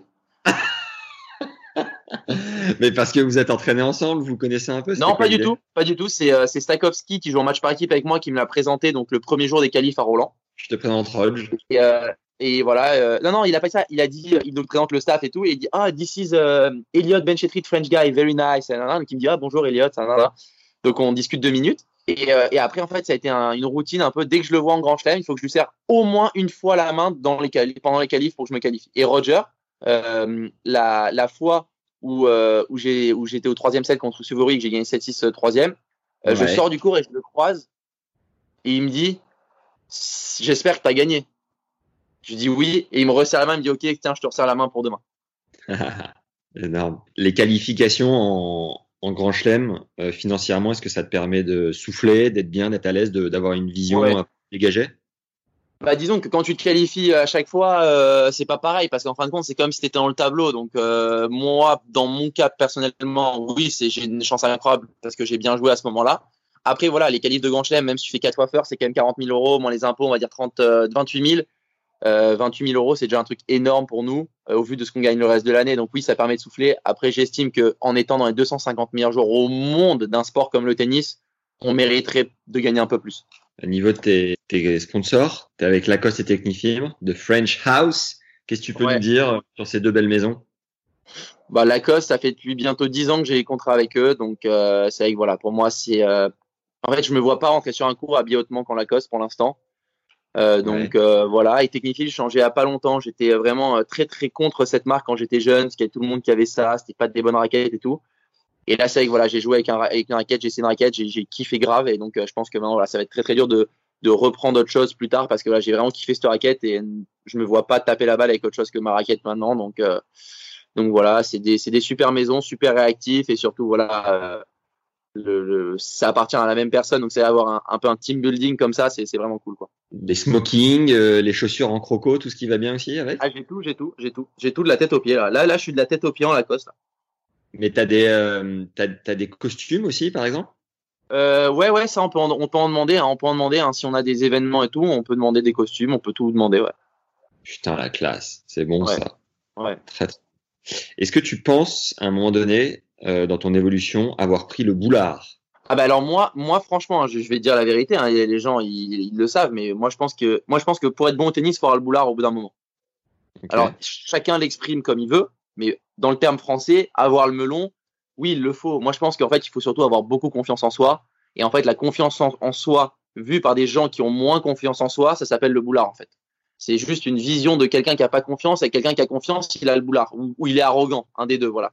Et moi, je pense simplement que je suis peut-être arrogant ou j'ai confiance, mais c'est par rapport à quelqu'un d'autre. Vis-à-vis de Roger, quand Roger il me croise, il va pas me dire lui il a le boulard. Il a, Roger, il a tellement le boulard déjà, il a tellement confiance en lui qu'il va pas me regarder moi, tu vois. Donc c'est surtout vis-à-vis d'un point de vue en fait. Donc euh, moi je dirais que oui je l'ai, mais je pense que en théorie tous les grands joueurs ils, ils ont en partie d'eux euh, cette confiance-là qu'on appelle le boulard entre guillemets. Ou l'ego L'ego bien ou mal placé L'ego, la confiance, ce que tu veux. Comment tu gères ton, ton tel sur les tournois pour éviter de- les tournois, les entraînements euh, Est-ce que tu as des Euh, règles pour éviter de trop te disperser? Non, j'ai pas de règles. Euh, Après, euh, en fait, en général, quand je suis avec ma famille, j'utilise pas le tel.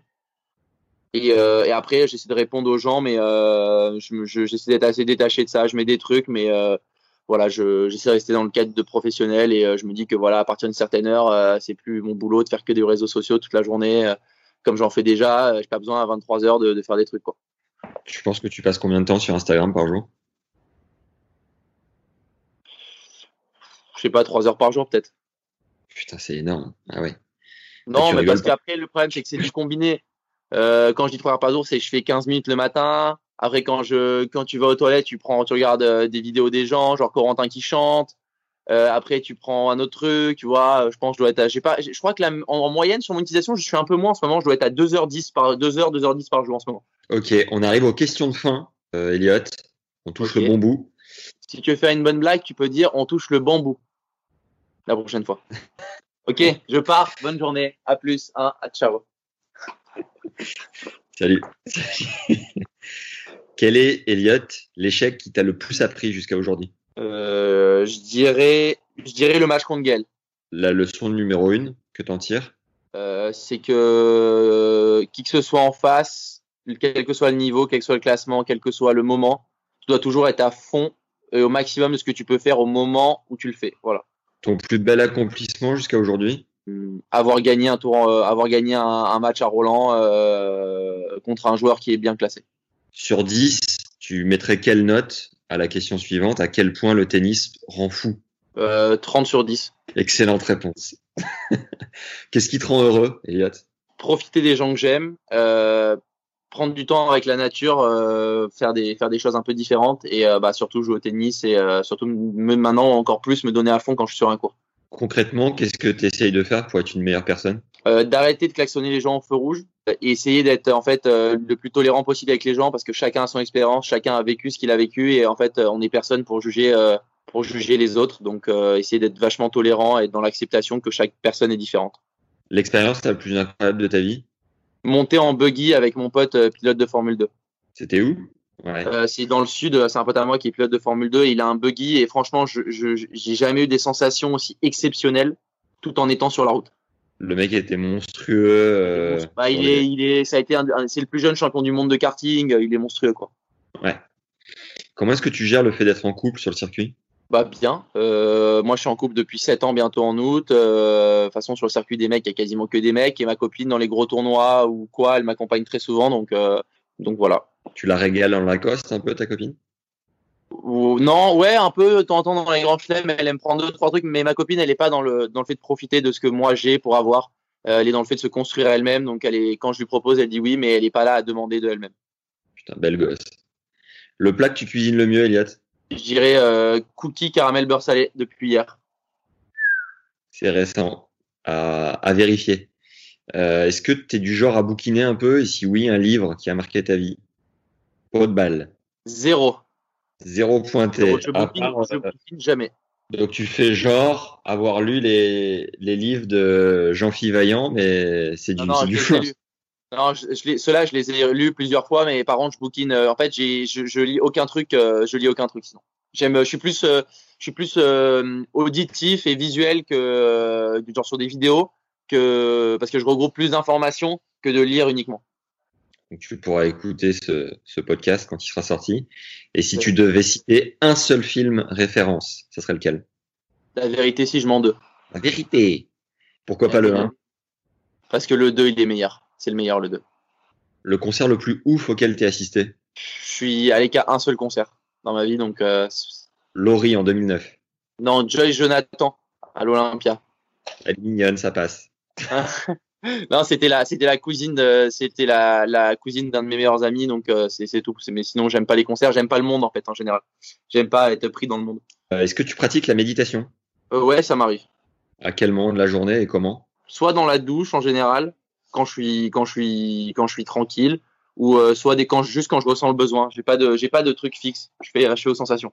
Quelle a été la plus grosse période de doute de ta vie? Quand j'ai cassé mes cinq raquettes en deux matchs et que mon père a dit que j'arrêterais le tennis après. Quels seraient les, les mots que tu adresserais au, au toi de cette époque-là qui était euh, un peu un peu perdu peut-être? Bah, je dirais euh, franchement, t'as pas à te mettre dans cet état-là. La vie, elle est tellement belle, t'as tellement de chance que profite de chaque moment et euh, profite euh, d'avoir des parents qui puissent t'aider, qui t'aiment pour pour atteindre ton objectif. Est-ce qu'il y a une citation que t'aimes bien? Ouais, qui ne tente rien n'a rien. Je vais te demander de faire preuve d'une extrême concentration. Est-ce qu'il y a une personne que tu nous recommandes d'avoir ici sur ce podcast à qui tu pourrais donner le relais et nous aider à avoir? Je vais dire Arthur Cazot. Arthur Cazot, on l'a déjà eu. Pas facile, hein. Ah, pas, pas facile, hein Vous avez fait euh, Maxime Amou? Pas encore. Vous avez qu'à faire Maxime Amou, je pense qu'il a beaucoup de choses à dire. Bon, bah cool. Merci d'a- d'avoir pris le temps, merci d'avoir joué le jeu. Et puis, euh, prends soin de toi et à bientôt. Ouais, merci à toi, merci. Salut Eliot, ciao ciao. Ciao. Yes, je te décerne avec honneur le badge de légende pour dévorer nos épisodes jusqu'au bout. Merci Bench de t'être prêté à l'exercice. On te souhaite évidemment le meilleur en simple, mais aussi en équipe en Coupe Davis.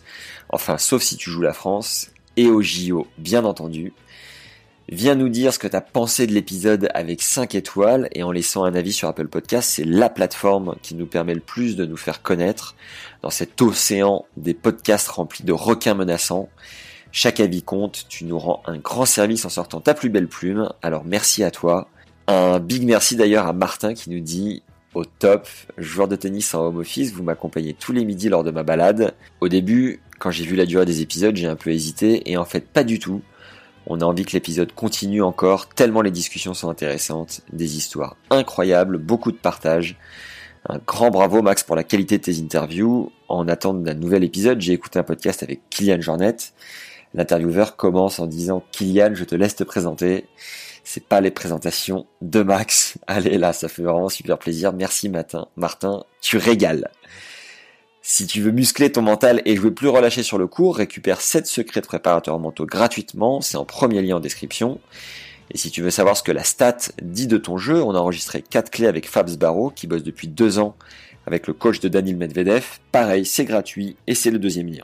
Envoie ton épisode préféré à deux potes fans de tennis ou de sport en général, tu leur feras passer un bon moment et le bouche à oreille nous aide sincèrement. Enfin, on a un questionnaire en ligne pour mieux comprendre ce qui vous ferait plaisir. Il prend 5 minutes à remplir et ce temps nous aide considérablement, alors merci par avance. Voilà, belle semaine à toutes et tous les légendes et merci pour les bonnes ondes que l'on reçoit, ça fait chaud au cœur. À mardi prochain, prenez soin de vous. Ciao